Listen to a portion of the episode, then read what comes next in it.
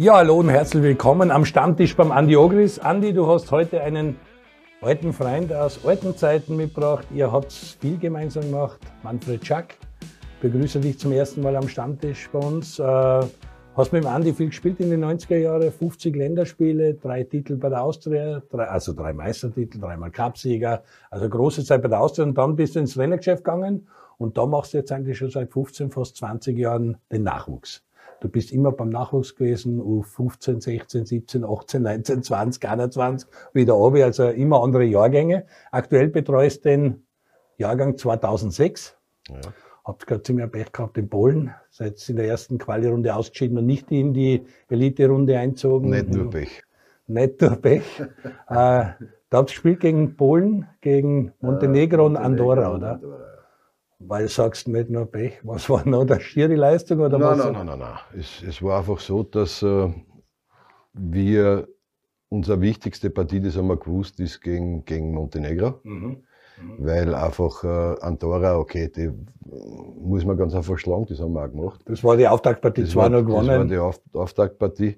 Und dann war Montenegro und dann haben wir gefühlt ungefähr 80 Minuten auf ein Tor gespielt. Der Goli hat 10 Hände gehabt, der da ist aus. Nein, äh, gar nicht so. Der hat sich fast nicht schmeißen müssen. Das war okay. das Komische. Weil okay. jede Chance, was wir gehabt haben, haben wir mitten auf ihn geschossen. Der hat ihm immer irgendwo angewehrt, was weiß ich, oder Stangen oder daneben oder, also, äh, es war schon leider Gottes ein bisschen Unvermögen auch dabei okay. und nicht nur, nicht nur Pech. Und Montenegro ist dann Gruppensieger geworden und weitergegangen in die nächste Phase. Genau. Montenegro hat Polen geschlagen und uns geschlagen und waren zweimal die schlechtere Mannschaft.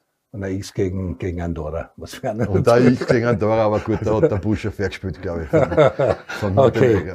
Das heißt, du bist in der Winterpause, hast aktuell keine Länderspiele mehr, weil es gibt ja auch das eine U18, 17 ja. mit die 16er, der 26er Jahrgang pausiert mhm. und gehst dann im Frühjahr weiter. Genau, so ist es.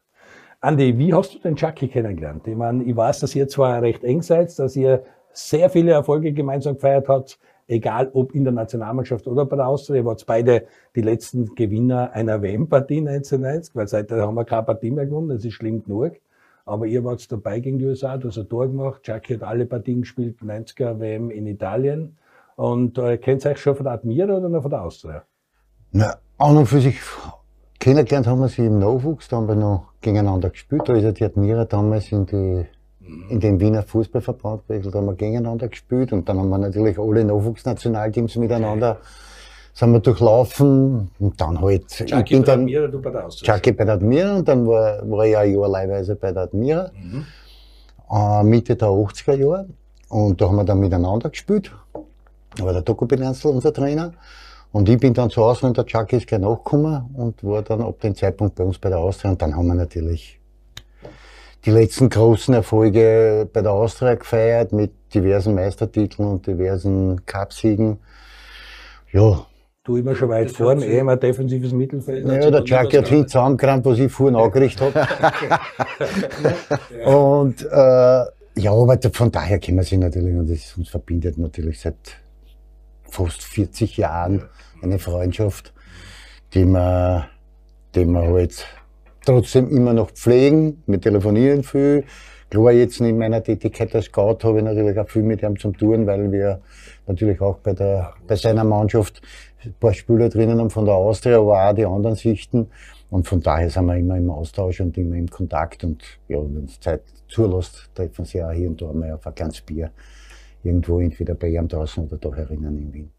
Manfred Schack, du bist baff, dass er wieder Kampfgewicht hat, unter 80 Kilo. Es ist unglaublich. Ich muss es fast bei jedem Stammtisch erwähnen, weil es wirklich eine ja, Sensation ja. ist. Also Nein, es ist, äh, wie gesagt, also ich muss sagen, wirklich Hut ab, denn ich weiß, wie schwer es ist, wenn es drei, vier Kilo nicht mehr willst. Aber so wie der Andi jetzt ausschaut, das ist ein Wahnsinn. Und ich habe eh schon zu ihm gesagt, wenn er so ausgeschaut hätte, wie er noch gespielt hat, waren wir noch dreimal Master geworden. so wird es wohl sein. Wie hast, wie hast du ihn kennengelernt in Erinnerung? Ist er da gleich aufgefallen? Ist er ein ganz besonderes Juwel gewesen? Äh, ja, auf alle Fälle. Er war ganz einfach einer der Besten, den die Austria gehabt hat in Nachwuchs. Das ist überhaupt keine Frage durch seine Geschwindigkeit, durch ja, sein Kämpfer natürlich, ja, oder? Geschwindigkeit und Tore hat er gemacht und, er, und, und er war halt immer so ein bisschen auch mit alle Wasser gewaschen. Mit alle Wasser gewaschen schon mit, mit 16 oder mit 17. Darum ist er dann auch so ein großer Spieler geworden, es hilft ja nichts, denn, denn, denn das brauchst du einfach, das gehört einfach dazu und, und aber ich wollte eigentlich was anderes sagen, es ist ja so, wir haben ja unsere Kinder sind, seine Tochter ist zwar ein bisschen älter wie meine, aber die sind ja quasi miteinander aufgewachsen damals und, und, und, und auch seine, seine, seine zweite Frau oder seine erste Frau, die dann leider, leider verstorben ist. Also wir waren, wir waren da eigentlich eine gute Partie schon bei der, bei der Admira und so weiter. Und äh, das war halt die, das war eine Zeit, die einfach nie mehr kommen wird, leider Gottes. Ja leider Gottes, aber es war eine super schöne Zeit, muss ich ganz ehrlich sagen. Ja, wenn wir schon in der alten Zeit sein, ich bin Anfang der 80er Jahre nach Wien gekommen, war dann Mitte 80er Jahre Tiroler Tageszeitung, habe ich immer aus der Tiroler Sicht gesehen und die Vorschau geschrieben, wenn die, wenn die Wiener nach Innsbruck kommen, habe dann den Ernst Happel beim FC Tirol erleben dürfen. Und jetzt ist es 30er Jahre, genau heute vor 30 Jahren ist der Happel beerdigt worden am 14.11. ist er gestorben. Am 18.11. hat hier dann ein Spiel in Nürnberg gegen die Deutschen gehabt, für den Weltmeister gegen den Weltmeister, war das Motto 0-0. Äh, Wenn Sie euch zurückerinnern, vor 30 Jahren heute, dieser Tod vom Happel, die Beerdigung, hier war so da Herr Neilser Friedhof, es war Gott und die Welt da aus Holland vom HSV da, äh, die Deutschen, Holländer, alle, die ganze Prominenz. Also die Zeit ist die noch sehr präsent. Teamchef Happel, das eine Jahr, das er da gemacht hat, war schon ziemlich, ziemlich alt war. Du hast gegen Liebdauer, Liebdauer hat er immer gesagt, gegen die Liebdauer gegen mit Spezifiken Konter hast du wahrscheinlich ein Tor gemacht. Also seine eigene Sprache. Also das war schon, das eine Jahr war schon sehr eigen, oder? Ja, der Happy Ernstl war natürlich erstens einmal ist ihm sein Name vorausgeeilt. Natürlich war er damals, glaube ich, einer der erfolgreichsten Trainer weltweit. Ja, nicht? Also, und, und von daher haben wir natürlich riesengroßen Respekt gehabt vor ihm und auch viel mitnehmen können. Und äh, ich kann mich noch erinnern, weil wir ja damals beim Begräbnis haben wir ja Spalier stehen müssen und der Friedhof war kaum nicht voll. Also das, was ich so noch in meiner Erinnerung habe, das war schon ein, ein einschneidendes Erlebnis.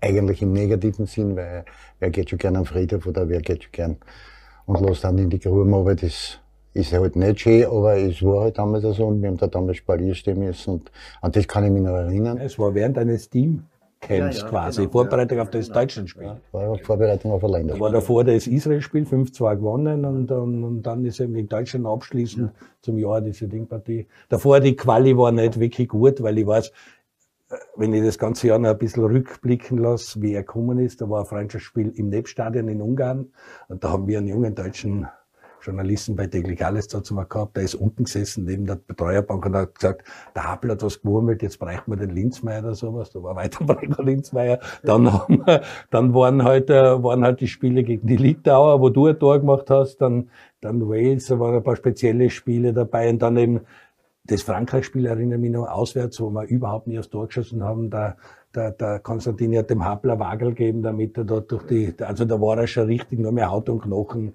aber er wollte einfach beim Nationalteam dabei sein. Es war eine zahre Zeit. Man hat nicht geschafft, die Quali für 94 ist man ausgeschieden und äh, ja, es war. Ja, aber, aber was man schon dazu sagen muss, es war, er war körperlich war er nicht wirklich mehr in der Lage, sich richtig vorzubewegen, aber gesehen hat er alles. Also wenn wir, wir trainiert damals in Wiener Neidorf, ich kann mich noch erinnern, da hat es draußen gehabt am 35 an Schmucken und er ist rausgesessen mit Trainingsanzug, dicker Jacken und, und einer Decken noch drüber und am Rand. Und wenn was war, hat er nur leise pfiffen. Der Indianer, der Konstantini, hat hier rennen müssen zu ihm. Dann hat er was gesagt, hat er gesagt, sag ihm Bauer oder was auch immer. Ich sage jetzt nur irgendeinen Namen. Er soll rennen, weil wenn er nicht rennt, kann er gleich heimfahren. Also gesehen hat er noch immer alles, samt seiner Krankheit, die er schon gehabt hat. Er hat alles gesehen und hat alles reguliert. Also er hat alles in den Griff gehabt da oben. Weil du sagst 35 Grad, da war da im Sommer ein Freundschaftsspiel in Bratislava 2-2 bei 40 Grad gefühlt und ich bin dort, da waren keine Zuschauer, gehe unten und gehe die eine, weil irgendjemand gesagt haben, hat drin der Schubarzt, hat ihm gerade eine Infusion ja. gegeben, da war es ganz schlecht. Also es war körperlich, war er wild, wild beieinander, aber er wollte bis zum Schluss Fußball leben und er hat's gelebt, weil er einfach alles gesehen hat. Er hat schon richtig den Fußball verstanden. Und das, was man heute sagt, Pressing und Umschaltspiel und die ganzen Aussagen, hat er halt in seinem Krauderwelsch in einer anderen Sprache dazu mal schon quasi Intus gehabt. Hollywood, jetzt spielen wir Hollywood, ja. war alle hingehen am Schluss. Also, ja, ich glaube, das, das kann ich für uns zwar sagen. Es ist einfach schade gewesen, dass man so spät erst kennengelernt haben. Richtig kennengelernt haben, nämlich als unser Trainer. Äh, ich hätte mir gewünscht, ich hätte ähm, zehn Jahre früher kennengelernt. Äh, dass wir ihn wirklich beurteilen hätten können. Ja. Also bei uns war er, wie gesagt, leider halt schon, leider Gottes schon sehr, sehr gezeichnet. Ja, ja.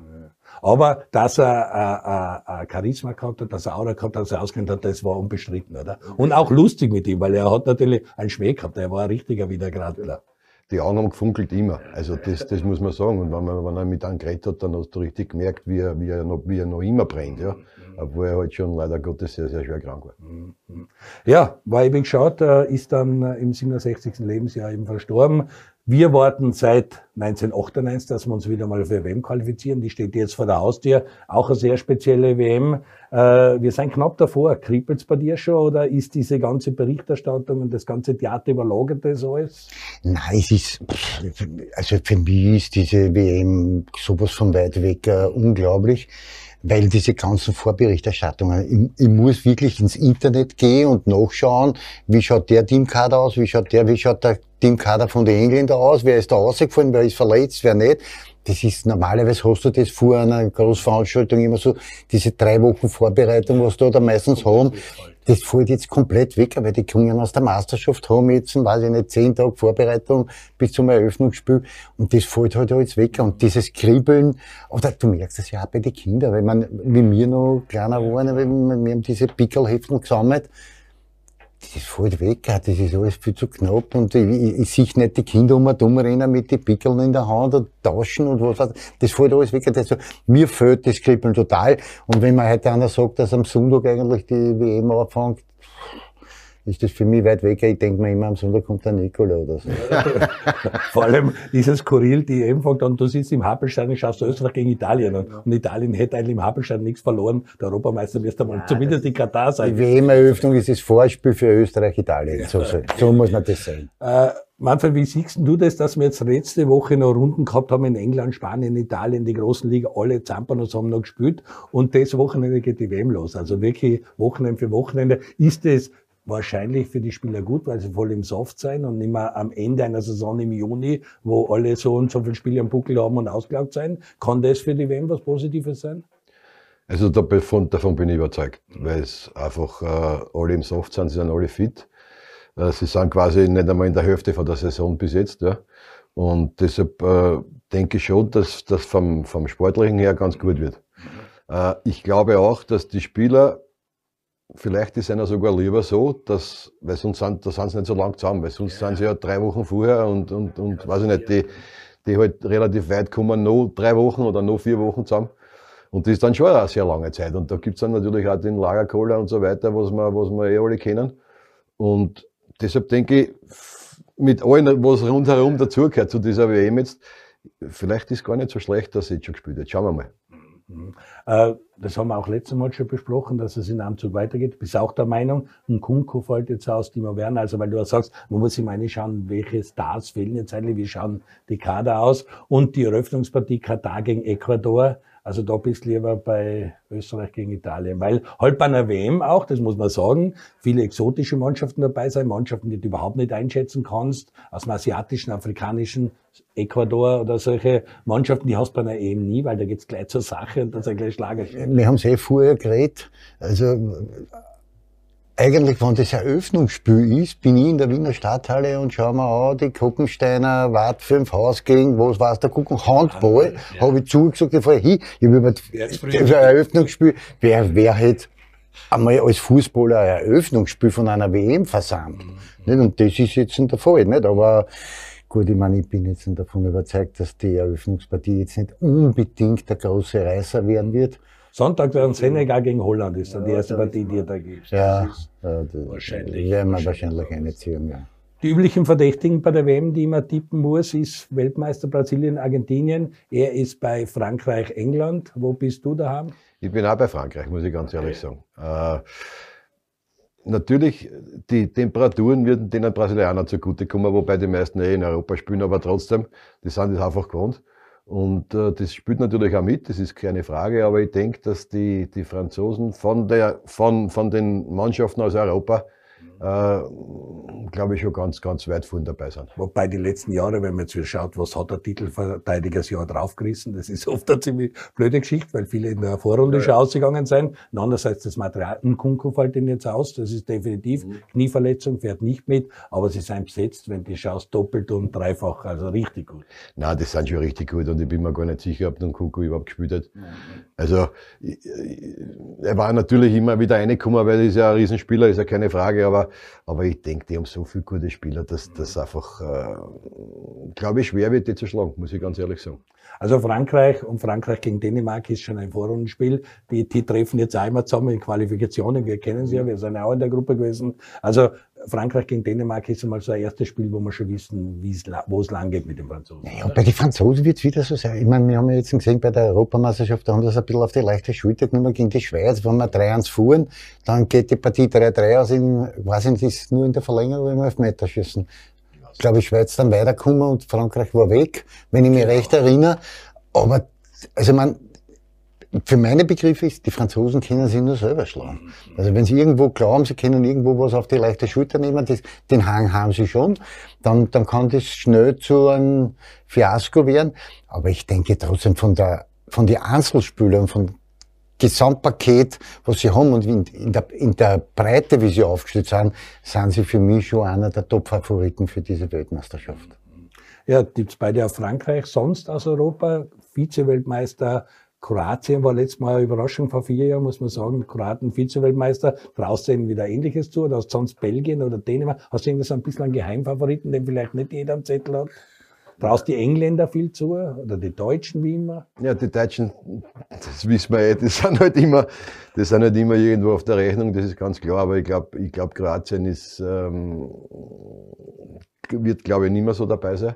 Wobei der Modric großartig Modric großartig, aber 38 oder 39. Ich meine, den kommt es wahrscheinlich 37. auch, oder 37, den kommt es wahrscheinlich auch zugute, dass sie früher ist, die Weltmeisterschaft, und nicht erst nach der Saison. Ähm, aber trotzdem, ich glaube, ähm, ich glaube auch Belgien nicht. Da redet man eh schon seit, seit zehn Jahren, dass Belgien der Geheimfavorit auf irgendeiner Europameisterschaft oder Weltmeisterschaft ist. Haben es nie wirklich gebraucht.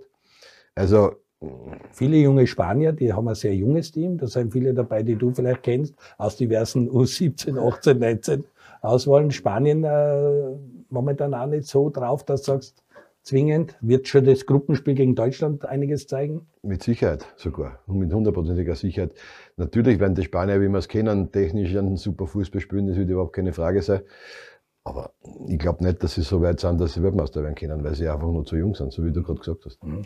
Europameister waren es, Portugal mit dem V, der zuletzt für sehr viel Aufregung gesagt hat. Ronaldo ist auch so ein Name, der wahrscheinlich seine, eine der letzten Weltmeisterschaften hat. Viel gibt's da nicht mehr. Aus Portugal irgendwo am Zettel? Nein. Also für mich, England ist Portugal, äh, wie gesagt, also ich, Portugal habe ich nicht so auf der Rechnung, war die Deutschen nicht so auf der Rechnung. Ich glaube, dass die Deutschen in, in, in der Offensive sehr, sehr gut aufgestellt sind. Auch samt dem, dass jetzt der Timo Werner ausfällt. Aber nichtsdestotrotz sind sie offensiv, sind sie sicher gut, aber ich glaube, dass die in der Defensive Probleme haben. Ich glaube, hinten sind sie nicht so gut aufgestellt. Deswegen glaube ich, dass auch die Deutschen nicht wirklich viel zum Mitreden haben werden. Ich glaube, dass die, die Engländer eine richtig gute Chance haben, wenn die richtig an einen Strang ziehen, dann, dann kann das wirklich auch gefährlich sein. Also das ist schon eine gute Mannschaft von den Namen her. Wenn man jetzt die ganzen Jungen anschaut, den Foden, den Mount, Grealish, das sind, das sind alles Riesenfußballer. Vorhin haben sie mit Harry Kane an, der weiß, wo die Hitten steht, wo man Tore macht und der auch immer, das muss man auch sagen einmal, liefert. Der liefert. Das ist einer, der wirklich liefert. Nicht? Und da muss man dann schon schauen, da muss man halt schauen, wie gut ist der Sterling beieinander auf der Seite, wie wir da aufstellen. Da gibt's ja auch große Diskussionen mit dem Southgate, weil er den Tyson jetzt nicht genommen hat von... Für mich Problem von, ist das Ausgate. Naja, also, ja, bin ich absolut bei dir, aber das ist vielleicht auch eine Sache, die der Mannschaft ganz gut tut, weil durch das die Yellow Press auf der Insel, die schießen sie am Southgate ein und lassen die Mannschaft in Ruhe. USA, Wales, Iran ist auch eine feine Vorrunde-Gruppe, kann man sich, ist jetzt nicht so der Brocken drin als ungute Gruppen. Ja, da, also, für denen ist es wirklich so, die können sie sukzessive ins Rollen kommen und wenn das dann eine Eigendynamik nimmt und äh, was der mit jedem Sieg wächst das Selbstvertrauen. Nicht? Da entscheiden sie wieder im Elferschießen aus, weil das immer nicht ein Pflichtfach ist. Elferschießen darf es nicht kommen, genau, weil sie haben keinen Goal mehr drinnen, der beim Elferschießen am einen hält. Argentinien oder Brasilien, weil viele glauben eben, dass Argentinien und Brasilien dem mal die Chance hätten, weil mit Messi und mit Neymar und überhaupt und wie du schon gesagt hast, von den Temperaturen her, die haben doch dort jetzt Frühling und ja. in Sommer eine. Also Argentinien oder Brasilien, wem schätzt von den zwei besser ein? Ja, schwer, ganz schwer zum sagen. Äh, heute habe ich zufällig in der Zeitung gelesen, dass ein Bericht über die Brasilianer mit Neymar und mit den äh, von Real Madrid, wie heißt der Junior? Der, ja, der, Vinicius Junior. Vinicius Junior. Ich meine, wenn ich an die zwei Stürmer denke, Teufel, das ist natürlich schon auch. Jesus Gabriel, Richarlison, da sind einige drin. Aber, hast du, aber bitte, hast du auch angeschaut den Kader einmal von denen? Die haben, glaube ich, die haben sechs Defensive und der Rest ist Hurra die Gams. Ja. Das, ist, das ist ja Wahnsinn. Ja, Weltklasse Torleute, das muss man auch sagen. Ja, das sind ja, genau. super Goalies. Also, super. Das sind sicher gut aufgestellt, hundertprozentig. Äh, Argentinien, Wahrscheinlich wird, wenn man zuerst über Modric geredet damit wahrscheinlich auch für den Messi die, die WM jetzt zum besseren Zeitpunkt kommen als wie, als wie nächstes Jahr. Äh, wer auch fitter ist. Aber ich, ich würde trotzdem die Brasilianer ein bisschen stärker einschätzen. Wie, wie der Qualifikation waren die Argentinier klar besser wie die Brasilianer. Also genau. die haben schon eine recht gute Truppen ja, ja, und rechnen sich eigentlich aus. Und sie haben eine bessere Auslosung wahrscheinlich. Also die Auslosung für sie ist jetzt einmal so, dass man sagt, könnten gut einwachsen ja, Man muss beide immer am Zettel haben, ist überhaupt keine Frage. Das ist einfach so von, von, von, von Amerika. Und wenn ich jetzt an Europa denke, dann muss ich halt auch, so wie der Andi sagt, England, Frankreich, vielleicht Deutschland auf der Rechnung haben. Immer. Ja. Und das ist halt so. Also, weil wir kurz geredet haben, zuerst Winnie Schäfer, weil wir bei anderen Diskussionen waren, der afrikanische Fußball, da hat man auch, ihr habt so Roger Miller und Kamerun, auf einmal sind die, sein Senegal und, und Nigeria und die seiner Falle kommen, hat's geheißen, na, die Afrikaner werden irgendwann den Fußball beherrschen. Das ist immer ein bisschen im Viertelfinale, Endstation gewesen, Achtelfinale. Was traust den Afrikanern zu? Naja, und wir sind schon irgendwann einmal, kommen wir jetzt schon dort hin, wenn du siehst, wie viel aus Afrika jetzt in die Top-Ligen spielen und wirklich bei Top-Adressen spielen, dann, dann kann man schon einmal, kann man schon einmal davon ausgehen, dass irgendwann einmal da einer zuschlagen wird, nicht? Vielleicht einmal ein Halbfinale. Ich glaube, fürs Finale am Ende des Tages wird es nicht reichen. Für ein Halbfinale mit einer bisschen Überraschung könnte ich mir schon vorstellen. Aber ich glaube trotzdem, am Ende des Tages sind sie im Gesamtpaket nicht, noch immer noch nicht so gut aufgestellt, dass sie ganz vorne mitspielen können. Da war immer Argentinien, Brasilien und die Europäer unter sich, wenn es dann ins Viertelfinale geht. Oder ist das die, die, die, da haben wir jetzt einen Ranzen auf hohem Niveau. Nicht? Die Brasilianer, die sind schon eigene Niveau. Da brauchen wir auch nicht drüber diskutieren. Aber wie gesagt, lassen wir uns überraschen. Ich bin eher für, für die Franzosen und mein Außenseiter oder ein bisschen so die Chance an die Engländer. Österreich hat es wieder nicht geschafft. Wir haben gesagt 1998, gut, wäre Herbert Brahaska äh, Frankreich, das war die letzte WM. Die nächste WM ist Kanada, USA, Mexiko, ein Riesen-WM, da wird es wieder weitere Wegen geben, weil da hast vom Flughafen in die Stadt eine, glaube ich, vier, vier WM-Orte schon aufgesammelt. Katar, das ist natürlich fein, bei aller Kritik an Katar, die Wege sind kurz, das wird nächstes Mal anders. Das ist gut, glaube ich, oder? Ja, ja, gut. ich glaube, ich glaube, die Deutschen laufen, oder mit dem Fahrrad und so, zeige mit dem Fahrrad unterwegs. Äh, du arbeitest für den ÖFB, beim ÖFB äh, ist gerade ziemlich viel neuer Schwung mit Ralf Rangnick, Viele erwarten sich von Ralf Rangnick Wunderdinge, so wie er sie in Salzburg gemacht hat, dass er jeden Stein umdreht, dass er reinschaut. Du machst seit 15 Jahren Talenteförderung, kümmerst dich immer um Nachwuchs. Äh, wie ist deine Einschätzung? Schaffen wir es wieder mal zu der WM? Ist es höchste Zeit, dabei zu sein bei der nächsten Weltmeisterschaft, weil es jetzt nach 24 Jahren einfach einmal hoch an der Zeit wäre? ja, es war schön, wenn wir bei jeder WM dabei waren, das ist ja keine Frage. Aber jetzt glaube ich, steht einmal die EM vor der Tür in Deutschland. Und ich glaube, dass da die Auslosung sehr gut für uns ist. Mit Belgien, mit, mit Belgien und Schweden. Äh, ich denke, dass das, dass das machbar ist. Mhm. Ähm, obwohl man die, meiner Meinung nach die Belgier doch trotzdem ein bisschen höher einschätzen muss, weil die einfach äh, sehr, sehr gute Fußball haben. Mir auch natürlich und einen, einen sehr guten Dammer von hinten bis vorne eigentlich ganz gut aufgestellt sind. Aber man wird sehen, was jetzt passiert bei der WM. Wenn, wenn die jetzt vielleicht ausscheiden früh, dann gibt es sicher einen Umbruch auch in Belgien, weil dann sind eigentlich schon, schon einige dabei, die schon also ein bisschen überschritten haben. Das heißt, er wird neu aufstellen, der Teamchef er wird neu, er wird neu durchmischen und dann muss man schauen, wie stark die Belgier wirklich sind. Ne? Aber ich denke, ähm, das, die, W- die EM, die kennt man, die, die werden wir schaffen, sage ich jetzt Deutschland einmal. ist die ist in Deutschland, das ist für uns wichtig, das ist für den Rangnick sehr wichtig. Äh, Und dann kommt es wieder darauf an, was haben wir für Auslosung für die, für die Weltmeisterschaft. Das ist auch ganz, ganz entscheidend, denn äh, wenn du da in der Gruppe zwei richtig gute hast, dann wird es natürlich schwer. Ja. Dafür helfen im Siege, Siege, Siege, um in den. Top 2 hineinzukommen. Genau. Und dann hast du wenigstens noch mehr Genau. den Top 1 vor dir und da kannst du ein bisschen Glück bei der Auslosung haben, dass du keinen Unmachbaren kriegst So und ist so. Allgemein, wie sind wir aufgestellt? Du trainierst den Jahrgang 2006. Ja. Wie sind die Jahrgänge jetzt so die 2000er bis 2006er, 2008er Jahrgänge? Äh, haben wir da sehr viele Talente? Wirkt sie da auch Salzburg, Akademien und so? Mer- Merkt man da einiges, dass so gutes Material kommt? Dass mit dem Lukic an, der da jetzt in Polen auch nicht so schlecht war aus der Akademie in Salzburg? Lukic ist, ist äh, ein sehr, sehr guter für seinen, für seinen, für seinen Jahrgang. Ist aber von Austria Wien gekommen, der ist erst seit drei Monaten bei Salzburg. Also das ist schon von der Austria alles gekommen und nicht von. Nicht Entschuldigung, Von, ja. Nein, nein, ich sag's Ja, nicht, ja, ist das nur richtig. okay. Und nicht, nicht von Salzburg. Ähm, es ist so, dass wir in jedem Jahrgang immer zwei, drei sehr, sehr gute haben. Überhaupt keine Frage. Ja. Äh, wir sind ja, wir beim ÖFB sind ja so, wir Trainer sind ja quasi so wie, wie, wie ein Volksschullehrer. Wir fangen mit der, bei der U15 an, gehen mit einer vier Jahre mit Genau. und übergeben es dann in Gregoritsch, Werner zu unter 21. Ja. Also das heißt, Und du da hast auch siehst du natürlich auch, da siehst natürlich auch die Entwicklung von den Spielern, da wird dann auf einmal, äh, ist viel größer, als wie wie du das eigentlich gedacht hast und der, was gut ist, der, der ist, der, der kann sich dann nicht so durchsetzen. Also das ist schon sehr interessant, das, das mitzuverfolgen. Aber das Problem ist halt, was man gar nicht vergessen darf, ist, dass die anderen Nationen extrem aufgeholt haben.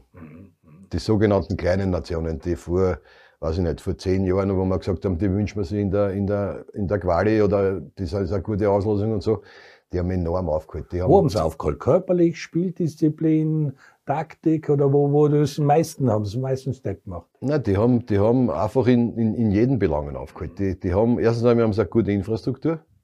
Die haben alle, alle sehr gute Trainingszentren, äh, die, die die Verbände gebaut haben. Das muss man mal dazu sagen. Das nächste ist, die, einige Nationen haben, da haben ein eigenes System, die kriegen, die kriegen die Nationalspieler mit 16 Jahren äh, quasi die ganze Woche zum Trainieren. Wie ein Club. Und fahren dann zu einem Club und spielen dort Meisterschaft und kommen dann am Montag wieder. Und das ist ein, ein, ein, so ein enormer Vorteil, dass du ganz schwer aufholen kannst, weil wenn du dir die ganze Woche beim Training hast, äh, ist jetzt der Vergleich zu meinen, ich sehe es jetzt drei Monate nicht. Ja? Also, das ist jetzt, das ist schon ganz anders. Und dann wissen auch die Spieler, die ganzen Automatismen, wie, was, wann, natürlich viel, viel schneller und viel besser, als wenn du das alle drei Monate einmal siehst. Ne? Also, das darf man nicht vergessen. Gut, da werden wir gleich einmal nach der Pause weiterreden. Wir müssen eine kurze Pause machen, aber das spricht natürlich auch für ein ÖFB-Zentrum, das ja jetzt äh, letzten Freitag einmal beim Präsidium wieder einmal abgesenkt worden ist und irgendwann wird sie der Seestadt hoffentlich losgehen. Aber genau solche Sachen würden das befeuern, dass dort ein Hotel wäre für Nachwuchs und nicht irgendwo sie treffen, sondern und wie du scouten musst und wie viel schon vom Ausland kommen und wie viel aus Österreich kommen. Alles das erfahren Sie nach einer kurzen Werbepause. Bleiben Sie dran. Bis gleich am Stammtisch beim Andi Ogris. Jetzt? Geht schon, ne? So passt? Das heißt, du lässt das vor und ich sag's nach. Ach so, das habe ich nicht gewusst. Ah, okay. Sehr gut. Ah, mit reinschauen. Mal, ah, warte, wenn wir da gleich schauen, wenn wir. Das muss ich sagen, oder? Boah. Ich schau auch. Liga 2. Ich schaue auch Liga 2. Ich schaue auch Liga 2. Kann ich sonst Vorarlbergerisch schon sagen? Okay. Ich schaue auch Liga 2.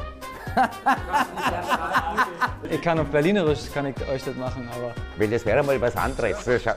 Ich schaue auch Liga 2. Okay. Weiter? Die Admiral, zweite Liga. Live bei Laola 1. Ja, machen wir nochmal. Okay. Da rein. Da rein. warte jetzt. Ich schau auch Liga 2. Bei Laola 1. Oh mein Gott. Ich weiß nicht, ob ich jetzt nicht geschaut habe. Ich schaue auch Liga 2. Die Admiral, zweite Liga. live bei Laola 1. Viva la Liga 2.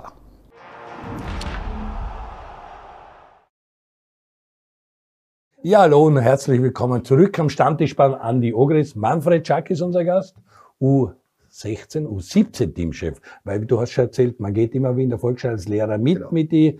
Du hast U16, 15, 14, nein, Na, 15 14 von gibt's an. Jetzt bist du bei der U17, Ja. hast gerade ein Turnier gehabt in Polen. Das ist leider nicht so ausgegangen, wie ihr wollt. Am Ende des Tages Enttäuschung. Montenegro, Polen sind weitergegangen. Andorra und Österreich ist ausgeschieden in der Quali. Du siehst deine Spiele jetzt dreimal nicht. Und wir waren am Reden, wie könnte man das verbessern? Was fällt dir ein, um diese Leute mehr zusammenzubringen, um noch mehr trainieren, um sie noch mehr auszutauschen? Und wie scoutest du? Hast du schon sehr viele Spieler, die bei ausländischen Vereinen sein, in Deutschland irgendwo den Nachwuchs zu schreiten? Oder sind es alle Spieler, die du in Österreich siehst? Na, zum Scouten ist es so, dass, äh, dass wir in Österreich schon sehr gut vernetzt sind. Also da wissen wir schon ganz genau, äh, wer wo kann, wo wer fürs Nationalteam in Frage kommt. Nachwuchsliga auch. Nachwuchsliga auch, die man ja im, im, im ÖFB-TV ja sich alles anschauen kann, das ist überhaupt keine Frage. Dann habe ich einen, einen Co-Trainer aus dem Burgenland, der sich, seine, der sich die, die, die, die Akademien im Burgenland immer gegen einen Gegner. Dann habe ich einen Dormer-Trainer aus Salzburg, der sich, der schaut bei einer, ich schaue halt bei der Austria oder bei der, oder bei der Admira. Also wir sind, schon, wir sind schon sehr gut vernetzt, das ist keine Frage. Äh, zum Ausland habe ich jetzt im Moment einen, der ist beim VfB Stuttgart, das ist ein Vorarlberger, der ist nach Stuttgart gegangen. Wo traditionell immer viele Österreicher waren. Ja, aber man darf nicht vergessen, äh, das sind 16 Jahre und man darf vorher nicht. Ja, also man darf erst ab 16 gehen. Deshalb, es werden sicher jetzt noch der eine oder andere dazukommen, aber, aber, aber den ich auf, auf der Rechnung habe, der ist schon jetzt im Sommer gegangen. Ja, in Wahrheit läuft es im, im, im, im Großen und Ganzen sehr gut, ist keine Frage. Hin und wieder ähm, passieren halt solche Unglücke, was mir jetzt passiert ist mit meiner Mannschaft, dass wir halt, dass wir halt nicht sich für die Elite-Runde qualifizieren und nicht die Chance haben, bei einer Europameisterschaft dabei zu sein. Ungarn wäre das gewesen. In Ungarn wäre das gewesen. Ähm, also das war schon eine tolle Geschichte gewesen. Ich war selbst schon zweimal mit den Spielern bei einer Europameisterschaft und ich weiß, wie schön das, wie schön das ist, nicht nur für die Trainer, sondern auch für die Spieler, weil das was, weil das was Besonderes ist und natürlich für die Spieler sehr wichtig. Es sitzen 100 Scouts auf der Tribüne und, und, und was weiß ich, was weiß. Also es ist schon, das ist schon was Besonderes. Schade, dass wir es nicht geschafft haben. Ähm, ja, was man verbessern kann, das ist natürlich, das ist natürlich äh, immer schwierig, ja, was man verbessern kann. Verbessern kann man sehr viel, das ist keine Frage. Aber, aber jetzt, ähm, äh, Du hast davon gesprochen, dass andere Nationen extrem auffallen, Ja. in allen Bereichen. Und da äh, die Rahmenbedingungen, man weiß nicht, wo euch trifft, viele treffen sich bei Erlach oder irgendwo. Also es gibt kein so ÖFB-Trainingszentrum, wie es in vielen Ländern eben gibt, mit äh, Rasenplätzen, Halle, äh, Kunstrasenplätze und, und, und, was halt so dazugehört. Das ist geplant, irgendwann aus dem Happelstadion auszuziehen und das Zentrum in der Seestadt zu machen. Wie schnell das jetzt kommt, aufgrund der ganzen Krisen und alles, werden wir sehen, aber es wird kommen. Ist das zum Beispiel etwas, was dem Ganzen helfen kann? Auf alle Fälle. Ist einmal mit Sicherheit ein Ansatz, der, der sehr, sehr gut ist. Äh, Das, das ganze, die ganze Frage wird halt das sein, weil man darf ja nicht vergessen, ich habe jetzt in der Zeitung gelesen, Rapid hat jetzt eröffnet, äh, dieses Zentrum i- im Happelstadion mit zehn Trainingsplätzen und so weiter. Ja. Äh, Das ist okay. Das finde ich für, für einen Bundesligisten oder Höchste für einen, für, einen, für einen Club wie Rapid sehr, Spät, sehr gut. aber doch, ja. Spät aber doch, sehr, sehr gut. Und wenn ich aber jetzt höre, dass der ÖFB, ähm, ohne jetzt äh, wirklich viel Kritik zu üben, sondern, sondern ich finde es gut, dass das passiert, dass diese, dass diese, dieses Zentrum bauen.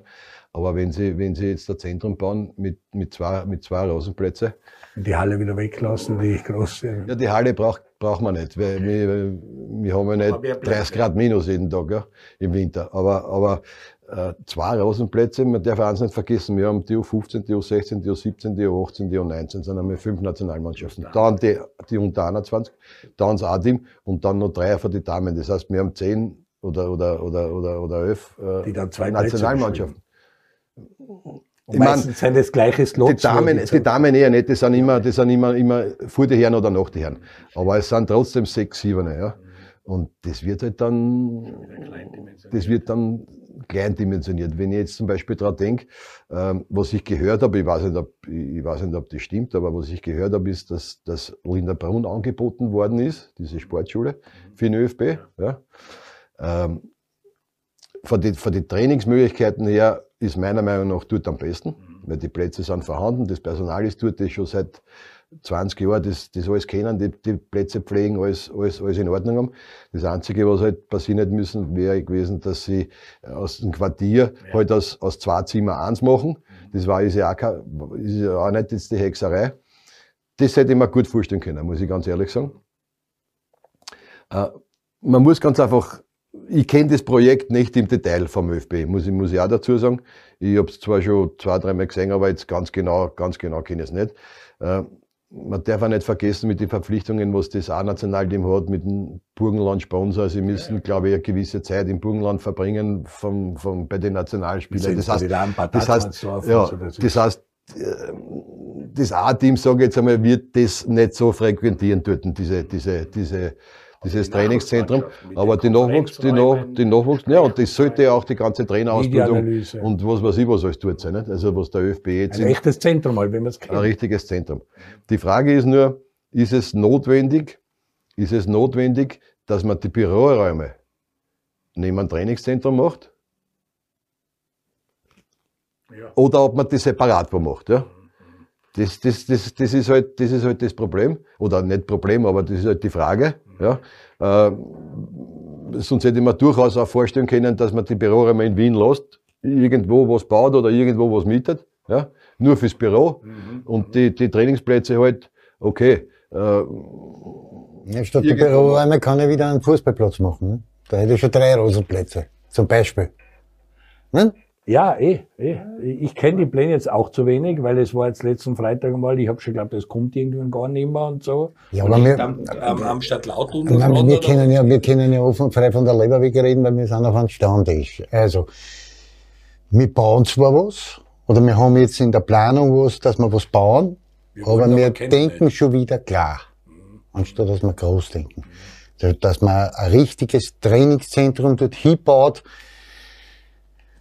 fangen wir wieder an mit, wo wir dann vielleicht irgendwann einmal nachjustieren müssen und dann sehen wir dort, das ist wirklich zu wenig und dann müssen wir wieder nochmal was dazu denk lieber groß und mach, nimm einmal ja. Geld in die Hand und mach's gescheit, die als wir fangen mit Das haben wir 2008 mit der Heim-EM vergeben. Ich will jetzt nicht wieder in irgendwelche Wunden eingreifen, aber dafür macht man eine Europameisterschaft oder eine Weltmeisterschaft oder ein Champions League Finale, um Land, Bund, alle in ein Boot zu kriegen und so ein Großereignis zu nutzen, die Infrastruktur wieder mal zu heben. Ja. Aber das haben wir da leider verpasst, da hat man das Appelstadion nicht angestrichen. Ich kenne die Büroräumlichkeiten, weil ich für die Bundesliga da gearbeitet habe, das geht so nimmer. Die müssen irgendwas anderes auch kriegen, weil dort picken sie aufeinander oben. Ja. Und äh, also, dass Büroräumlichkeiten auch aussehen müssen aus dem Happelstadion, braucht man nicht reden. Äh, ob das dann dort sein muss oder dort eventuell auch zwei Plätze mehr sein kann, darüber muss man offen diskutieren. Da haben wir halt auch das Problem, dass im Präsidium aktuell auch nicht an einem Strang gezogen wird. Das haben wir da schon mit dem Bernhard Neuhalt diskutiert, letztes Mal mit dem Tommy Druckerschitz besprochen. Kann nicht sein, dass da fünf gegen fünf und äh, gefeitet wird und die Bundesliga erste Reihe Fußfrau zuschaut. Wahrscheinlich ist es ewig schade und es müssten jetzt wirklich ein Schulterschluss sein, sagen Leidl alle am Tisch und wir machen das gescheit oder nicht, weil sonst haben wir wieder eine Chance vertan. Da bin ich schon bei dir. Ja. Naja, also ich bin, ich bin davon überzeugt, da müsste man wirklich, wenn wir schon was machen, dann sollte man es wirklich gescheit machen. Nicht also, da müssen wir halt auch Geld in die Hand nehmen und müssen wir sagen, okay, wir wollen dort ein richtiges Trainingszentrum hinbauen und unter einem Trainingszentrum verstehe ich. Minimum fünf Plätze, Kunst draußen. Und wenn es ist, im Optimalfall sogar meinetwegen eine Halle dazu, obwohl der Chucky ja eh recht hat, wir werden nicht äh, wochenlang die minus 15, 20 Grad haben, die werden wir nicht haben, aber es ist viele, mit einer Halle hast du natürlich viele Ausweichmöglichkeiten. Wenn es schlecht Wetter ist, regnet, brauchst du die Plätze nicht hinmachen, gehst in die Halle rein, magst dort. Also das sind schon Sachen, die man richtig gut machen könnte. Da, wo der Manfred ein bisschen angefangen hat zu sagen, die anderen Nationen holen auf, ziehen an uns vorbei, sind auf Augenhöhe alles. Was ist so dein Eindruck? Wo, wo fehlt's oder was könnte man besser machen? Abgesehen von dem großen Zentrum, das da entstehen soll und das größer entstehen soll. Ja gut, da habe ich zu wenig Einblick. Äh, da wird der Manfred sicherlich der bessere Seite. Aber ich sehe das halt, die, die Nachwuchsarbeit, da gibt's immer was zum Verbessern. Nicht? Wir, wir haben viele Dinge, wo wir, wo wir richtig gut sind und wo wir federführend sind, also diese Schulkooperationen, was wir da immer haben und so weiter und so fort, das ist schon richtig gut. Das haben wir schon richtig gut aufgestellt. Aber es gibt natürlich viele Dinge, die wir noch verbessern können. Nicht? In der Entwicklung, wenn wir heute schauen, die jungen Burschen, wie die wirklich, also von seiner Truppen, klar, uns verbindet uns die langjährige Freundschaft. Jetzt habe ich mir natürlich ein paar Länderspiele von ihm angeschaut, auch keine Frage nicht. Und wenn du dann so Fußballer wie den Oliver Lukic anschaust, da kannst du schon mit der Zunge schnalzen. Das, das ist ein Versprechen für die Zukunft. Und gerade da müssen wir halt den Hebel ansetzen. Das ist jetzt einer. Ich meine, Er hat noch andere auch in der Truppe, die richtig gut sind. Lukic sticht halt noch einmal ein bisschen außer, aber, aber da sind schon viele dabei, die man halt noch vielleicht viel besser fördern könnte. Und so wie der Manfred sagt, die, die anderen Nationen holen auf, indem sie halt die Spieler immer wiederum zusammenholen, die, weiß ich nicht, jetzt eine Woche trainieren, so wie er sagt, und dann nur zu der Mannschaft fahren, zu einem Heimverein fahren, zum Match spielen. Äh, Das könnte man vielleicht in Österreich auch einmal andenken, vielleicht dann halt nicht die ganze Woche oder die halbe die Woche. Weißt du, was ich meine? Das ist, das, das sind schon Dinge, wo man darüber nachdenken könnte und wo man natürlich Sachen verbessern könnte. Zum Wohle unserer jungen Spieler. Nicht? Also, weil die wir könnten es noch einmal besser weiterentwickeln und sie noch besser vorbereiten auf das, was sie erwartet, dann, wenn sie ganz oben spielen wollen. Du hast angesprochen am Vorarlberger beim VfB. Es gibt auch einen Vorarlberger bei Bayern, der herausstricht. Der ist jetzt immer Bayer und nicht bei dir. Könnte der Paul Wanner auch bei dir spielen? Wäre das so ein Spieler? Oder wie geht man mit solchen Themen um? Weil das betrifft euch ja auch, dass ihr schaut, da ist einer Nationenwechsel eventuell ein Thema, Nachwuchsspielen so für andere Nationen, wo es dann im A-Team dann sich doch für was anderes entscheiden. Äh, Wie gehst du mit solchen Themen um? Und ist Also dieser ist- Paul Wanner ein ganz außergewöhnlicher Spieler, weil er bei Bayern halt schon äh, aufgezeigt hat und dort sehr weit ist? Ja, mit Sicherheit ist er ein außergewöhnlicher Spieler, denn sonst hätten ihm die Bayern äh, nie eingesetzt, hundertprozentig nicht. Äh, er ist Doppelstaatsbürger, kann daher natürlich auch für Österreich spielen, ist keine Frage. Aber das ist auch ein Problem, was allgemein äh, uns sehr zu schaffen macht, mit die, mit die ganzen Immigrantenkinder und so weiter, die halt in Österreich schon geboren sind. Aktuell Jubicic mit Äh, zum Beispiel, oder, oder bei uns ist es ja genauso. Ähm, es ist schwierig, äh, die, die Eltern oder die, die Großeltern, das sind halt, die haben halt den richtigen Nationalstolz noch von, ich sage jetzt von Kroatien oder von Bosnien-Herzegowina oder von äh, Montenegro oder was man da. Da reden wir von Jugoslawien, nicht? ehemaliges Jugoslawien. Da reden wir schon ganz weit zurück, nicht? Seit 30 Jahren wieder Naja, aber die sind genau die, die sind, Jugoslawien, die sind heute die Großeltern. Aber das ist nat- die gehen natürlich da in die Schule, die spielen da Meisterschaft, die kennen alle, sie untereinander alle. Äh, oft sagt der Vater, er will aber, dass er für Seidel anspielt. Ja. Äh, oft sagt der Bub, nein, er will lieber für Österreich spielen. Aber das Problem ist das, dass äh, du bist dann irgendwo als Trainer oder irgendwo auch ein bisschen angreifbar. Ja? Weil wenn jetzt dem, jetzt spielt der, jetzt spielt dreimal schlecht, sagst du, okay, dann bleibst du nächstes Mal daheim, bist nicht mehr dabei. Sagt der, na, dann spiele ich halt für Bosnien. Oder für Kroatien oder für sonst irgendwem. Ja. Also das schnell in Abhängigkeit- Ja, genau. Und das ist natürlich schwierig. Gell? Was, wie, wie, wie tust du? Was, wie magst du das am besten? Ja, dass der, dass Nur der, einberufen, damit er ja, das geht bleibt, nicht. das geht Nein, nicht, das weil geht nicht, weil das ist ja kontraproduktiv. Aber, aber jetzt, ähm, jetzt stell dir vor, jetzt weiß ich nicht, jetzt hast du irgendeinen, den lässt du nicht spielen und der sagt so, ich spiele für Kroatien und in fünf, sechs Jahren ist der Tag Und die fragen mich, ob ich einen, ob ich einen Schuss habe, nicht? Aber, Sagst du nochmal gleich, dass Dragovic und Anautovic und Konsorten für österreichische Nationalteam Ja. spielen. Aber das ist halt ein frühes Bekenntnis und ich bin bei dir. Das ist nicht und im Nachwuchs ist er nicht so wie im A-Team, dass ich, weil im A-Team, glaube ich, geht's jetzt um viermal spielen oder was? Also zuerst war er nur einmal spielen, wurscht, eine Minuten oder nicht. Aber jetzt geht's glaube ich, um, vier, um viermal spielen. Und im Nachwuchs ist wurscht, nicht? Das heißt, äh, auch sogar in der Unter 21 kann der noch, könnte der theoretisch noch, um ein dumm schaut er in Sandy Lovric auf von Sturm Graz, der in meiner Mannschaft der Kapitän war, in der, in der, in der, ähm, zwar, ah, nein, 98er, äh, ja, 98 Jahre, 99. 2,6, habe ich jetzt, 2,2, 98. 98, In der 98er Mannschaft war mein Kapitän, war wunderbar, schon sehr, sehr weit damals in, in, in, in, in seinem fußballerischen Ding. So, unter 21 gespielt für Österreich, dann nicht ins ADMI berufen, hat gesagt, okay, die wollen mich nicht oder weiß ich nicht oder wie auch immer, so spiele ich halt für, für Slowenien, jetzt spielt er bei Udine und Juventus Würm wäre jede Woche einer der Besten ist in der Serie A. Ja, Lubicic bei aber das, Zagreb, das ist ein Wahnsinn, ja. Ja, das ist äh, definitiv ein Thema und auch die Problematik, die du gesagt hast, wie gehe ich damit um, wenn den jetzt mal nicht einberufst und dann kommt der Druck vom siebten Onkel und vom dritten Großvater und was ich was, dann melden sie immer sehr schnell Leute. Das Problem ist, was noch dazu kommt, ist das, dass, dass einfach ähm, wir so ein kleines Land sind und es, wir dürfen uns keinen verschleppen lassen, weil wir nicht so viel so große Masse an guten Spielern haben. Ja. Und wenn dann einer oder zwei abhanden kommen, dann ist schon fast eine Katastrophe jetzt für Österreich. Ja. Und das ist natürlich, das ist natürlich schon schwierig. Ne. Aber da werden wir nicht gegensteuern können. Du bist ja weniger diplomatisch und rigoros. Also da muss schon Herzblut dabei sein, da muss sich relativ schnell bekennen, der Bub, oder? Das, was der Manfred anspricht, dass da sehr oft vielleicht Schundlinder drin der Bub das ja, aber wir müssen, wir müssen natürlich von den weg, also keine Frage. Ich, ich bin da bei Manfred, das ist sicher eine super schwere Situation. Aber, aber mir ging ja das auf die, ja, die Nieren. Nerven, nicht? weil weil bei mir müsste das entscheiden. Aus Ende. Und ähm, wenn der dann hinten noch eine, eine, eine riesen Karriere macht, dann ist es ja so. Aber man muss da schon ein klares Bekenntnis machen. Also da bin ich schon rigoros. Ferner ist eine ganz eine schwierige Situation. Nicht? Jetzt, du entwickelst über Jahre hinweg einen Spieler und nur dann, weil der halt im 21er ist und nicht in die A-Mannschaft reinkommt, so wie beim Lovric, dann ist das halt ein Pech. Dann hast du Pech gehabt, aus Ende. Und dass der hinten noch eine Karriere machen kann, das haben wir ja 100, wie viele Spieler haben wir gehabt bei der Admira, der Manfred oder ich bei der Austria im Nachwuchs, die besser waren wie ich, viel besser waren wie ich, und sie am Ende des Tages dann nicht geschafft haben, weil sie halt irgendwo, äh, sie anders entschieden haben. Oder sie sind von der Austria weg und haben woanders eine Karriere gemacht. Alles ist möglich, nicht?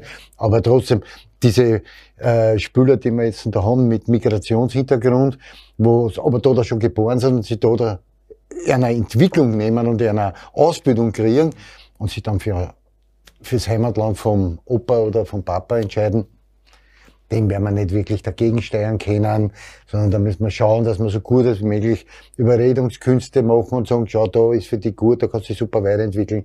Aber das wird immer wiederum Bücher geben, die sich dann für was anderes entscheiden. Du sagst, es geht kleinen Ländern vorwiegend so. Wir sehen es in der Schweiz, da funktioniert es zum Teil. Da ist die ganze Nationalmannschaft auch mit Migrationshintergrund jahrelang gewesen, die sind öfter bei der WM wie wir in den letzten Jahren und performen da sicher besser. Das Problem ist da grundsätzlich, du bist wirklich ein Experte, weil so lang Talenteförderung jetzt schon machst, 15, 16, 17 Jahre beim ÖFB diese Altersstufen durchmachst.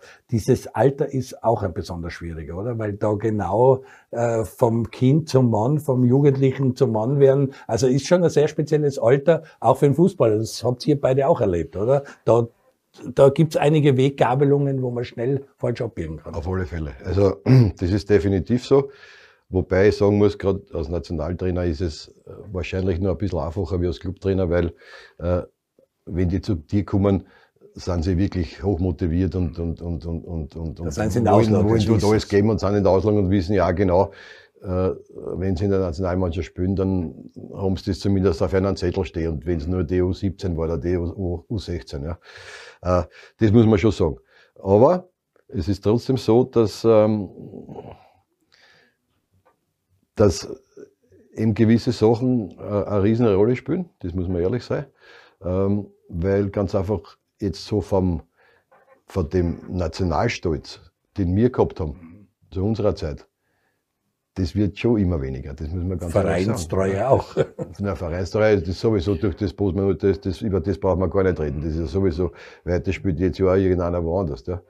Aber, aber jetzt für ein Nationalteam gesehen und auch wenn es nur bei den bei die Purmis, mhm. ist schon, ähm, du merkst schon, du, wenn du spielst, du merkst schon, jetzt im gegebenen Fall, jetzt gerade gegen Montenegro, da merkst du schon einen Unterschied. Ja.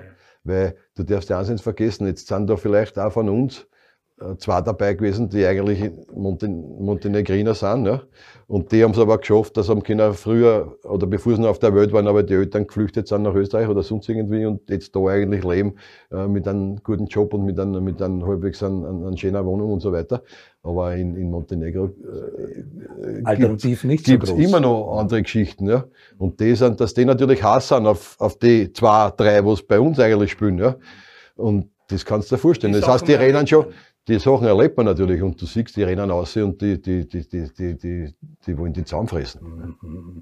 Äh, sonst in der ganzen Persönlichkeitsentwicklung kommen viele Buben zu dir sagen, du hast die Erfahrung, wie soll ich meine Kaderplanung anlegen oder was würdest du mir raten? Gibt es da auch viele Vier-Augen-Gespräche, wo sie junge Burschen an die wenden und einen Tipp haben wollen oder seien die inzwischen so ausgereift und so, äh, wie soll ich sagen, weil die junge Generation ist ganz andere. Die hat schon Karriereplanung, die sind schon, die wissen schon, was sie wollen zum Teil. Ja, der eine oder andere kommt schon. Also das ist überhaupt keine Frage. Äh, es ist natürlich so, äh, wie in einer, wie gesagt, nochmal wie in einer Schulklasse. Äh, ein Lehrer versteht sich auch nicht mit alle gleich gut. Ja. Das heißt, der eine, mit dem verstehst du besser wie mit anderen, das ist keine Frage. Aber äh, du kannst dann in diese vier Jahre, in die fünf Jahre, wo du mit einer unterwegs bist, schon, schon was, schon was aufbauen und auch Entwicklung sehen. Und dann kommen schon auch phasenweise auch die Eltern und sagen, was sollen wir machen? Wir haben da jetzt einmal ein Manager, der will einem dort geben, ist das gescheit, äh, oder soll man noch da bleiben, oder soll man was anderes machen? Also das wird, das wird sehr wohl gefragt. Also da bist auch Teamchef auch gefordert, um Anlaufstelle zu sein für Planungen und äh, den Eltern auch einen Rat oder einen Tipp zu geben. Das ja, das bist. Äh, ich kann einem auch einen Tipp geben. Aber letzten Endes entscheiden, Gott sei Dank, müssen sie die Eltern oder, oder er selbst, weil es ja einfach schwer ist. Was soll ich, an 16-Jährigen einen Tipp zu geben, ist, ein, ist wahnsinnig schwer. Ja, in den so. meisten Fällen entscheidet sich der Manager. Ja, das ist leider Gottes, das ist leider Gottes. Also wir brauchen, da brauchen wir auch nicht um dumm reden, nicht? Da sind die Eltern da, da sind, klar, da, da, waren sie trotteln, wenn sie nicht zum Chucky kamen und fragten, nicht, mit, mit seiner Erfahrung, was er hat, und, und beratschlagt. Aber am Ende des Tages entscheidend ist die Manager. Darum, erzählen, was du das, was zuerst angesprochen worden ist, der Bur soll sie bekennen, der Bur soll sie äh, für Österreich aussprechen, der kriegt einen ziemlichen Rucksack um, weil der kann zwar im Nationalteam das sagen und zum Teamchef gegenüber und dem Staff sagen, ja, ich äh, erkläre mich für Österreich. Und dann kommt er heim und äh, sagen die immer wieder was anderes. Also der ist dann auch zerrissener. Naja, wir wissen ja alle, wie das, wie das dann funktioniert, nicht? Weil da gibt's diese sogenannten Manager, die kommen dann zu den Eltern heim und reden ein auf die und mit der Pur tut und das ist das Beste der Sicht, was weiß der Kuckuck. Die Familie braucht eine neue Sitzgarnitur oder eine neue Kugel, wir wissen, wie es funktioniert, dafür das Kuvert fallen lassen, schau, kauft euch eine neue Kugel, dafür soll der Bub bei mir unterschreiben brauchen wir auch nicht reden. Und dann geht er auch dort hin, wo die das wollen. Das ist halt auch so. Da gibt's wenige, die sich dagegen wehren können und wenige, die sich dagegen wehren. Die Wahrheit ist, so gingen uns halt viele Talente auch verloren, weil bei den einen oder anderen ist es schon so, dass meiner, meines Erachtens zu früh geht. Aber bei vielen haben wir, müssen wir jetzt fairerweise sagen, hat sich dieser Weg dann wirklich als positiv herausgestellt und die haben halt im, im Ausland sich dann auch durchbissen und auch super weiterentwickelt und sind dann auch für uns gut für, für Österreich, also in die diversen Nachwuchsnationalteams auch schon, aber auch dann, was U21 betrifft und, und Kampfmannschaft betrifft. Da muss man schon sagen, da haben wir schon sehr viel äh, Pionierarbeit mitgekriegt von diversen ausländischen Vereinen und das muss man jetzt also götten lassen. Kommen wir nochmal zurück, wo ihr zwei euch kennengelernt habt. Das war nämlich das Alter, wo wir über die Buben, wo wir jetzt reden, äh, und das heute sehen. Du bist auch nahe dran bei der Austria, du als Teamchef sowieso. Was hat sich da radikal geändert? Wie anders sind die Buben heute? Wie anders stellt sich die Mannschaft zusammen? Wie anders ist das Teamarbeiten? War es dazu mal wirklich ein Trainer, der hat alles gemacht? Gibt es heute viel mehr Staff? Gibt es heute einfach viel mehr ausgebildet? Hinterfragen die Jungen halt mehr, wie ihr hinterfragt habt? Erstens einmal glaube ich, ist es wirklich so, dass also die, die, diese jungen Burschen heute schon viel, viel mehr Informationen wollen, was, was betrifft. Also warum, warum machen wir das jetzt beim Training und warum machen wir das nicht so? Also zu unserer Zeit, ich kann jetzt wieder nur von mir reden, bei Manfred glaube ich, war es ähnlich, wenn nicht gleich. Äh, wenn unser Trainer gesagt hat, wir machen jetzt 20 Läufe, dorthin haben wir 20 Läufe gemacht und haben nicht nachgefragt, warum müssen wir 20 machen, warum machen wir nicht nur 15 oder warum machen wir nicht 25. Ja, ja. Also, wir haben einfach gemacht und weil wir sich denkt haben, für mich war der Trainer immer eine Respektperson und der wird wissen, warum wir das machen. Ende der Durchsage, am Ende des Tages zählt das dann. Heute ist es halt alles ein bisschen anders. Ich weiß, jeder Manager glaubt schon, er muss ins Training einmischen und, und, und, und dann kommen noch die Eltern dazu, dann hast du Elternsprechtage und was weiß da, Kuckuck, was alles am Ende des Tages entscheidet sich trotzdem immer das dann, was passiert am grünen Rosen und da müssen sie halt sagen, ob es gut oder nicht gut ist. Aber man gibt ihnen schon viel mit, auch Übungen und schaut das an und jenes an. Also die, die, die sind ja heute selber so nicht, da kommen die Väter daher, die, die engagieren einen Individualtrainer, dass der mit dem Burm noch zwei zusätzliche Einheiten unter der Woche macht, wo er nur Technik trainiert oder keine Ahnung, oder nur das Kopfballspiel. Ich weiß es nicht. Sie stöbern im Internet und schauen sich Übungen an, kommen dann zu dir und sagen, ich habe das gemacht und das Nein, gemacht. nein, das, nein, nein, das nicht. Aber so wie du zuerst gerade angesprochen hast, sie kriegen extrem, is- is- extrem viel Informationen. Ja. Jetzt mit diesem Gut, was da oben haben, da, die wissen, wie, wie schnell, wie Leserathlet, hoch springen, ja. wo sie, wie es Verkehr trennen, was weiß ich, was alles. Sie fragen natürlich dann schon, wie schaut das jetzt aus, für was habe ich das tragen eigentlich, ja? Und dann kannst du ihnen sagen, ja, schau, da bist halt so viele Kilometer gerannt im ganzen Spiel und da ist halt, was weiß ich, bei, oder bei einem Training oder wie auch immer, wo das gefilmt wird. Und deshalb ist es schon ganz anders wie zu unserer Zeit, weil so wie der Andi gesagt hat, wir haben überhaupt nie nachgefragt, weil der Trainer war für uns das in der heutigen Zeit wie ein Polizist oder wie ein Lehrer in der Schule gewesen. Da, das war Respekt. Und da hast du nicht irgendwas machen traut oder irgendwas, sondern da bist du hingegangen und hast gewusst, der kann das schon, der wird das schon richtig machen. Ja. Ob es jetzt richtig war oder nicht, das ist ja wieder eine ganz andere Ihr habt Geschichte. auch viele Trainer gehabt, Natürlich, und gesagt habt, natürlich. warum macht er das so? Natürlich, so? ist keine Frage. Ja. Aber, aber der nachgefragt haben wir nie, überhaupt nicht. Das ist heute aber definitiv anders, oder? Sie sind wissbegierig, Sie wollen mehr Ja, wissen. da haben wir, warte, bitte, Entschuldigung, da haben wir gleich wieder die Überleitung. Schau, wir haben zuerst über den Ernst Happel geredet. Der hat wenig gesagt. Der hat gar nichts erklärt. Der hat die uns da nicht erklärt. Der hat gesagt, das und das machen wir und Ende der Durchsage. Warum hat der Ernst Happel zum Beispiel, beim Ernst Happel hast du immer im Trainingsanzug trainieren müssen. Auch bei 35 Grad. Da hat es keine kurze gegeben, kurz am Level. Und die Trainingsanzüge damals waren schon ein bisschen andere als heute, weil die waren so dick. Die waren wie ein Neoprenanzug. Du hast trainiert mit einem Neoprenanzug bei 40 Grad im Schatten. Da hat's da im Vogel raus. Aber wir waren nicht auf die Idee gekommen und hingehen und fragen, Trainer, wieso müssen wir mit Trainingsanzug trainieren? Wir haben ihm einfach angezogen, er hat gesagt, ich will das haben und damit ist es ja so. Einmal habe ich ihn schon gefragt.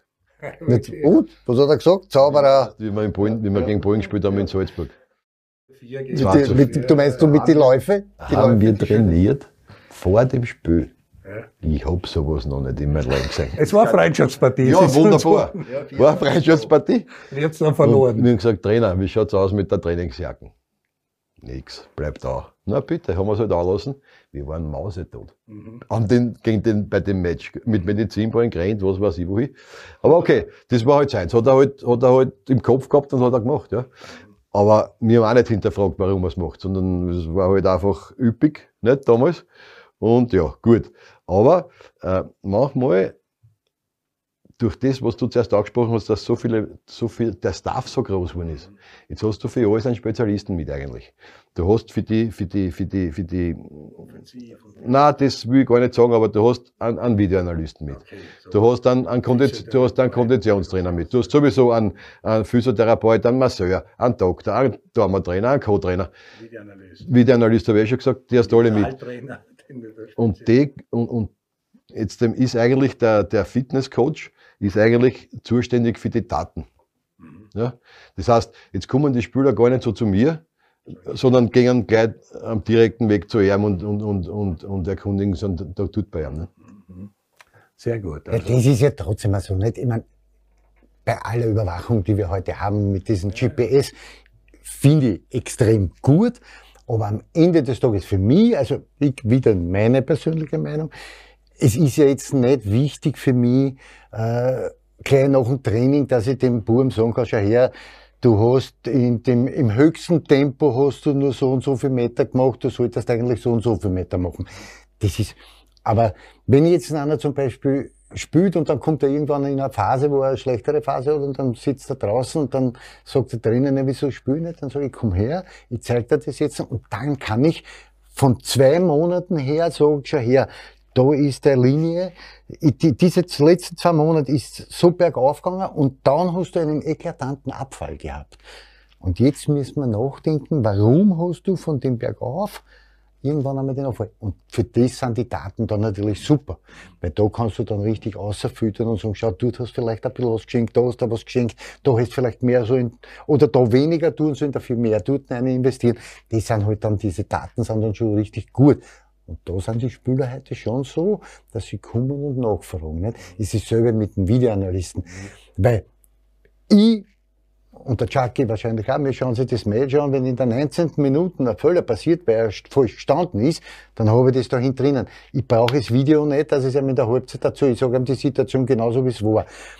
Heute kannst du aber, wenn der Spieler nämlich dann die Wahrnehmung eine andere ist, setzt die mit denen nach dem Match hin, da sagst du zum Videoanalysten, bring mir das her, ich will die 19. Minuten haben, der macht rucki zucki, hast es und du kannst ihm das zeigen und dann visualisiert es dann der Spieler dann ist es natürlich besser. Deswegen brauchst du heute diese Staff, diese große, weil wenn's, wenn man gestern angeschaut, das Damenländerspiel gegen die, die, die, die brauchen eine eigene Bank nur für die Staff.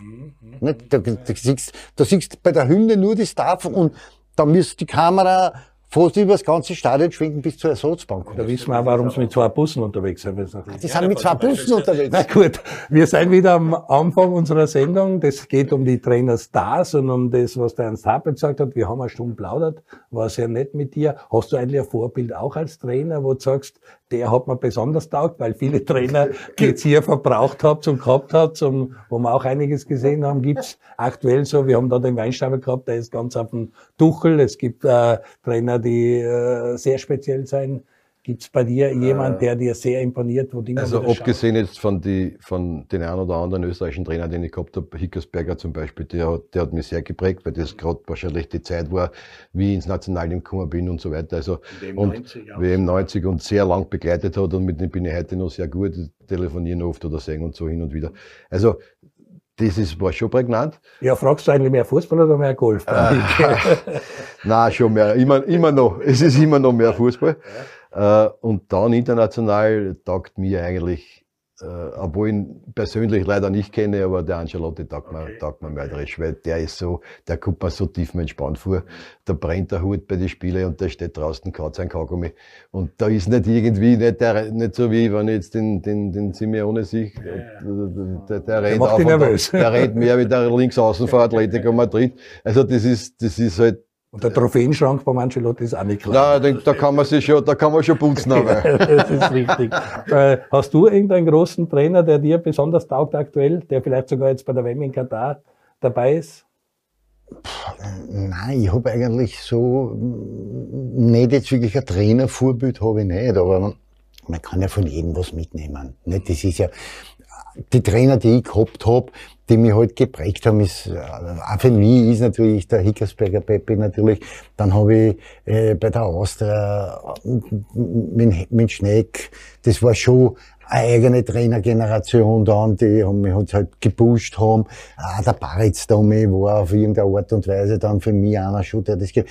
Aber ganz als ein Junge haben wir gehabt, den Toko Bilernstl, genau. ein Riesentrainer. Für die Zeit damals, für uns, genau der richtige, den haben wir, also ich liebe ihn heute noch, wenn ich ihn sehe, ich freue mich total. Hat das auch gezeigt bei der Wiener, hat das bei der Pizza, ja. also das kommt ja nicht vorne bei mir. Aber ich glaube schon, dass, dass, dass für einen Spieler jetzt äh, die, die Zeit auch entscheidend ist. Mhm. Ja? Weil der Doku Ernst war zum Beispiel bei uns bei der Admira, wir waren, waren 17 mhm. oder, oder zwischen 17 oder 18 und hat uns dann ein paar Jahre begleitet, oder mich zumindest, die ja nur ein Jahr kurz, weil es ein Jahr noch bei der, aber dann doch zwei, drei Jahre begleitet. Und der, der Hickersberger Pepe war halt in der Nationalmannschaft auch wieder genauso. Wieder in einem, ein bisschen einen anderen Öter schon und, und hat uns auch wieder so, so, so drei Aber du Jahre. siehst jetzt zum Beispiel, weil man jetzt gerade über diese, die, auch diese Trainergeneration ist ja auch was, was ganz was anderes, nicht? Ich war jetzt drei Tage meinen Freund in Klagenfurt besuchen, in. Peter Barkult, und wenn man den so anschaut, wie die Truppen dort funktioniert. Ich habe das drei Tage jetzt genossen und haben mir das angeschaut, genau. Das, der hat auch absolut leibende Truppen und die, nochmal, alle reden von Old School und was. Schaß. Vollkommener Schwachsinn.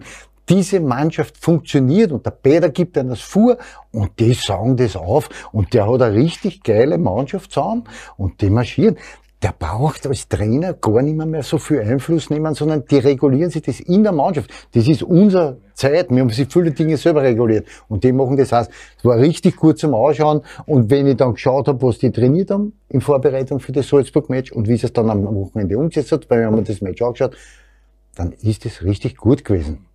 Und da weißt, das funktioniert. Da kommt es nicht drauf an, ob einer oldschool ist oder nicht, weil es eher Schwachsinn ist. War auch einer, der vom Happel viel mitgenommen hat, weil er dazu beim FC Tirol äh, einer der Fürsprecher war. So, Ja, der hat ja nicht nur den Happel gehabt, der hat den Lorand auch noch gehabt bei 1860. Nicht wir sind am Ende unseres Stammtisches heute. Wir müssen ihn Leider. schließen. Wir hätten noch so viele Themen. Und gar nicht über den Trainer Schmidt zum Beispiel und die Aussage, wo ich zwar außere Legenden da habe. Also da bin ich auch gespannt, wie es da weitergeht, aber das werden wir an einem der nächsten Stammtische besprechen. Dir wünsche ich alles Gute, du hast mit dem Scherpi und mit dem Stadl auch zwei Leute, die schon lang bei dir in der Talenteförderung dabei sind. Also beim ÖFB, euer Trainerteam kennen wir auch und äh, schätzen es auch immer wieder. Ja, vor allem der, der Stadlheimer, ne? der ist ja schon, Ja, ja. der ist ja noch mal Jahr länger wie oder zwei Jahre Ja, stimmt. Der hat ja dort bei Austria Salzburg eine große Zeit gehabt Genau. und ist dann zum ÖFB gegangen und so. Andi, danke dir für den Manfred Schack. War eine großartige Einladung. Wir werden uns dann sehen und werden ein neues Format kreieren mit dem WM-Stammtisch. Wir werden schauen, dass wir zwar ein bisschen äh, die WM-Spiele anschauen und äh, was wir uns einfallen lassen und welche Details, das gibt's dann nächste Woche. Ihnen wünsche ich eine schöne Woche, einen schönen WM-Beginn und alles Gute, gesund bleiben. Bis zum nächsten Mal.